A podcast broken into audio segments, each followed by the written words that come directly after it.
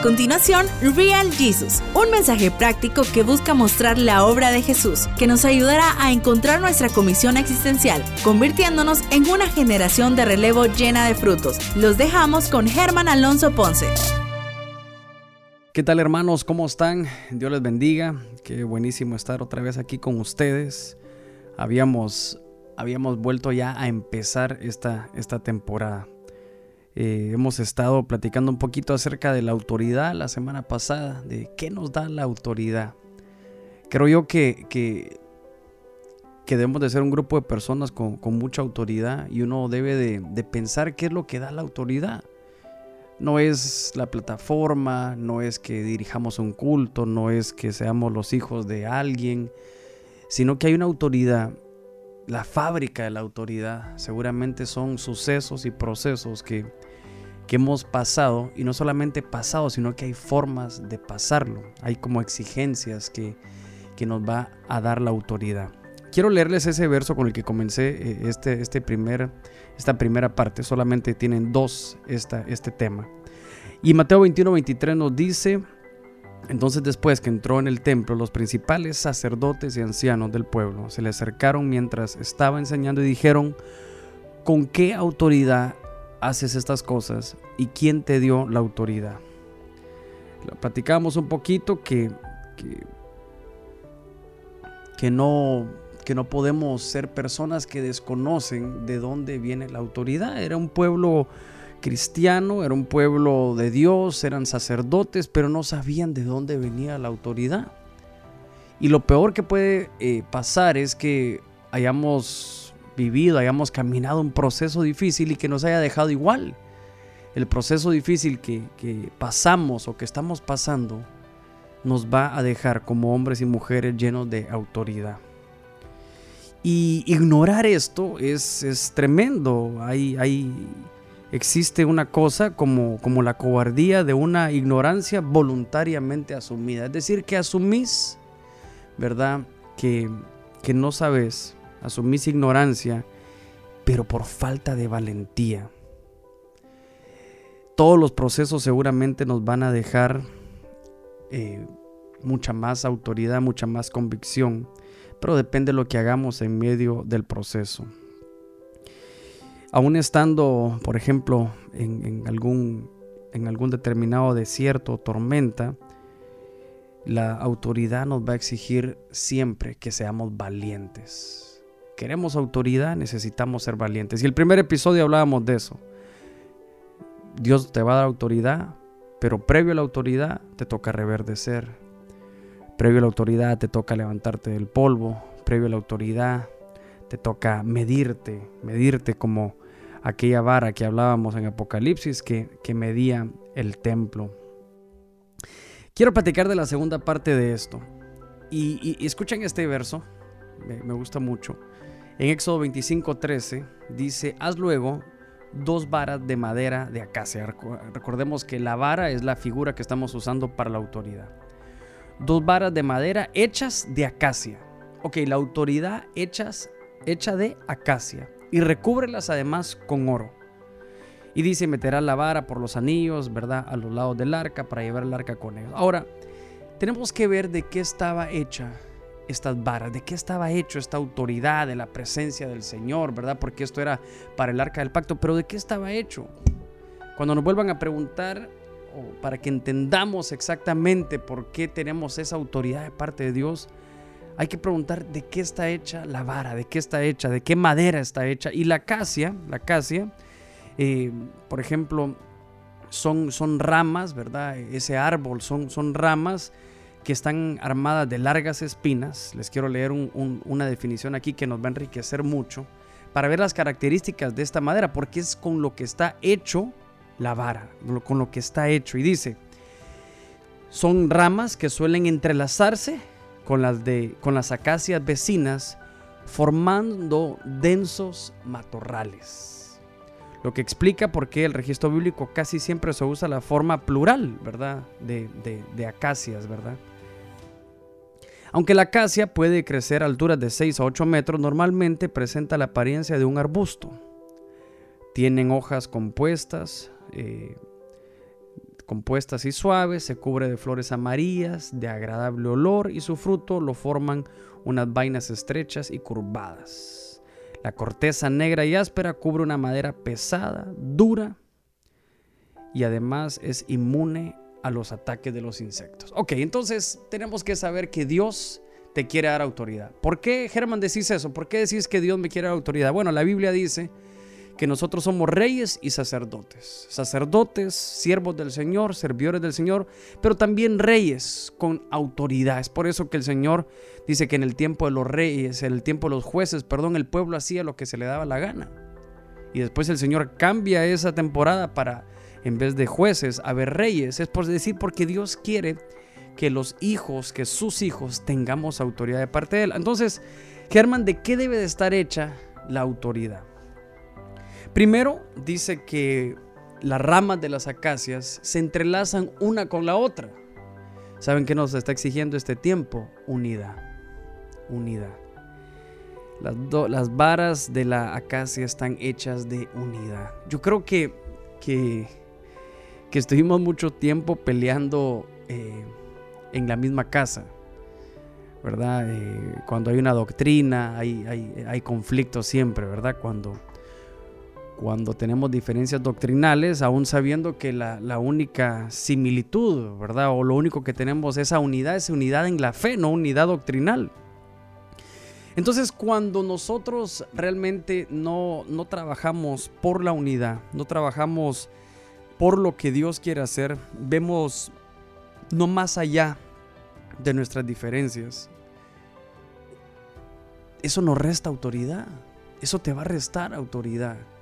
Este es un tiempo donde la iglesia del Señor, las iglesias en San Pedro Sula, en Honduras, en el mundo, debemos de tener unidad.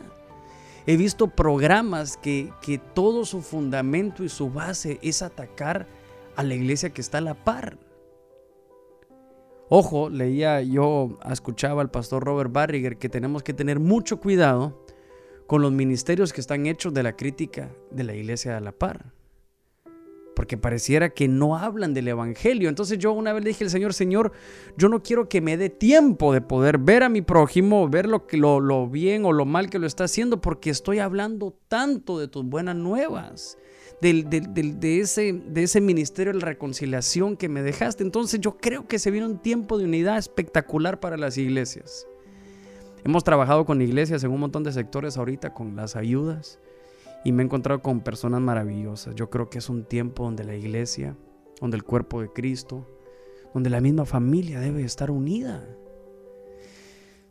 Hace poquito hablaba con una persona que me decía, Germán, tengo viviendo a mis papás conmigo, porque donde ellos estaban, debido al huracán, se, se inundó. Bueno, seguramente la autoridad que Dios te va a dar te está exigiendo unidad. Porque una cosa es verlos cada 15 días, ¿verdad? Y una cosa es vivir con ellos. Yo viví con mis suegros, pero gracias a Dios a mí me tocó fácil porque son, son personas espectaculares, pero también seguramente habían diferencias. Entonces yo quiero que, que podamos enfocarnos, todos los jóvenes de esta iglesia y esta generación, que tenemos que ir pro la unidad. Porque dice la palabra que una, una casa no puede prevalecer si, si, si, adentro hay un conflicto, si adentro hay división, no puede prevalecer una casa. Entonces debemos de saber que esta temporada te va a exigir unidad. Otra de las cosas es que em, también las espinas, dice que sus, sus, su fruto, vamos a ver dónde es que dice esto, dice que además habían espinas, ¿verdad? Que estos son matorrales densos, pero que también dice que estaban armadas de largas espinas. Las espinas lo que nos recuerda es el sacrificio. Germán, ¿qué me estás queriendo decir? Que la autoridad que Dios te está dando te va a exigir sacrificarte muchas cosas. Van a haber personas, yo he hablado con personas que, que tienen quizás un grupo de amigos que tiene una realidad distinta a la que él tiene y quizás ahorita no vemos que, solamente nos, nos estamos eh, quitando momentos, quitando o no viviendo los momentos que todos viven, pero, pero la autoridad que Dios te va a dar más adelante te va a exigir sacrificios. Porque no todos vivimos en una casa donde se nos ha dado todo, sino que vamos a necesitar hacer sacrificios para, para lograr esa autoridad que viene de parte de Dios. Por ejemplo, Dicen que los matorrales, ¿verdad? Que daban cobertura, nos van a exigir unidad. Me gusta mucho porque dice que la madera es duradera. ¿De qué está hecho la autoridad? De constancia y no de emoción. Esto es complicadísimo predicarlo ahora. Porque ha salido como una moda que, nos, que nos hace soñar de viajar a todos lugares del mundo. Eh, esta, esta generación no quiere comprar casa, no quiere casarse, no quiere nada, no quiere nada. No quiere nada que sea permanente. Todo lo que quiere es algo pasajero.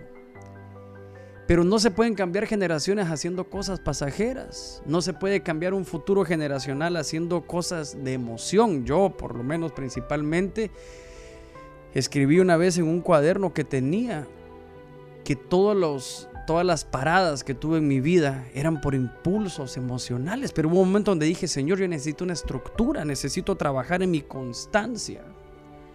Creo que esto es un gigante que, en el cual debemos de trabajar.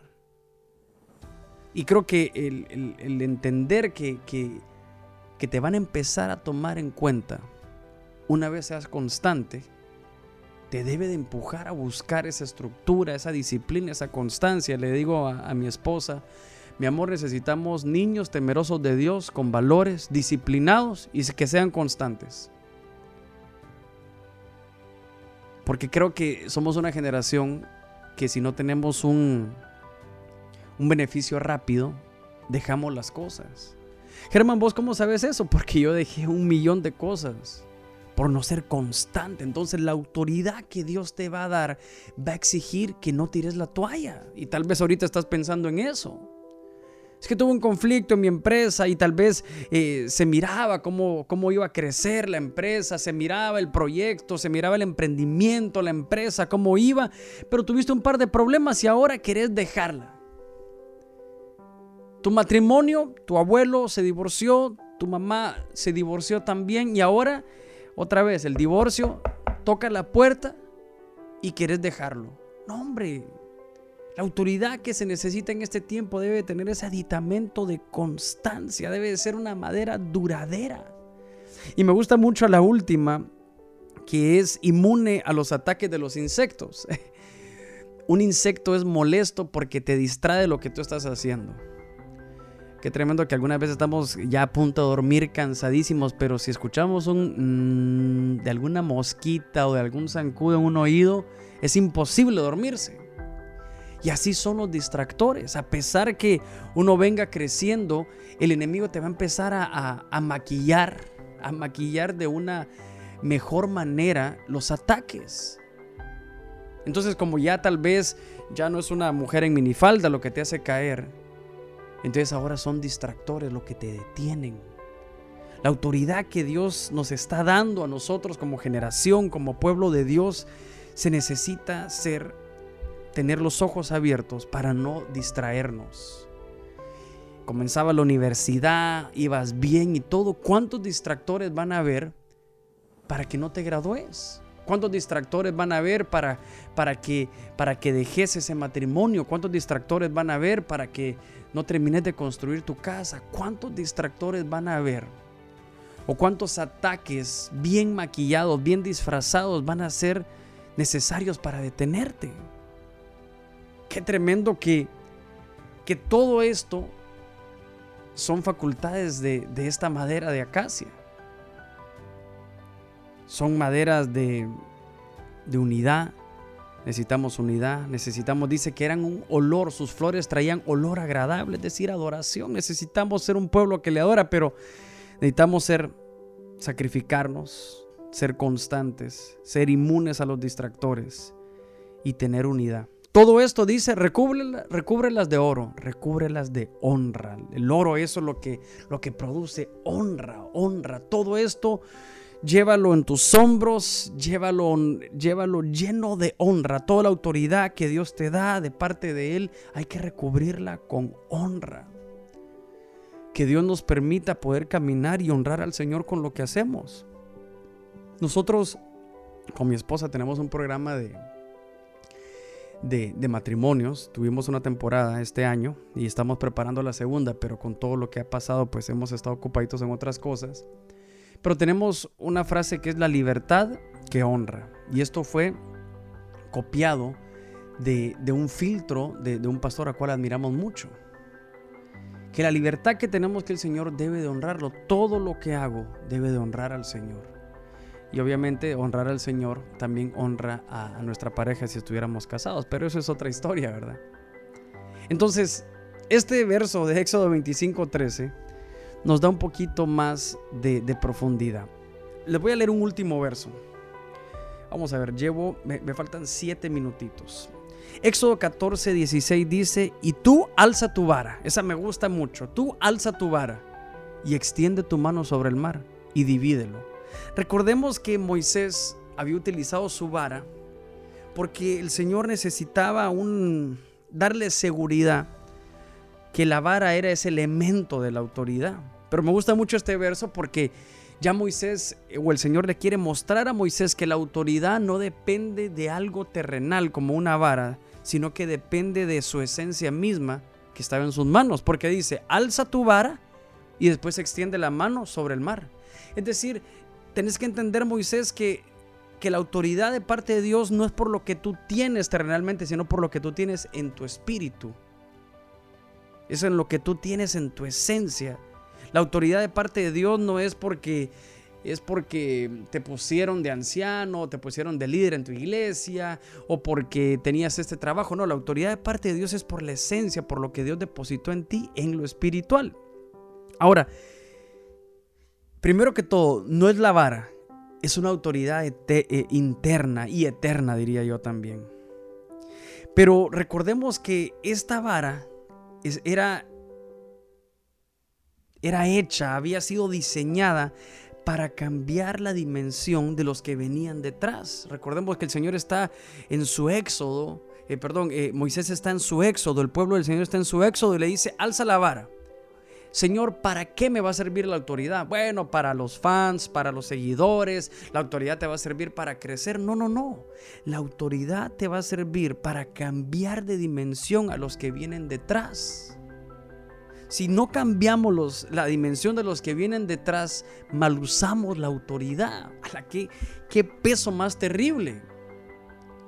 Y también qué logro más espectacular que tal vez tú ya eres un hombre, tus hijos, incluso nietos, y puedes decir, Señor, la autoridad que Dios, que tú me has dado, le ha usado de tal manera que los que vienen detrás mío, por medio de la autoridad que tú me has dado, han cambiado su dimensión. Es otro tipo de prosperidad, son otro tipo de puertas, es otro tipo de camino, porque la, autoridad de parte de Dios fue hecha para cambiar la dimensión de los que vienen detrás.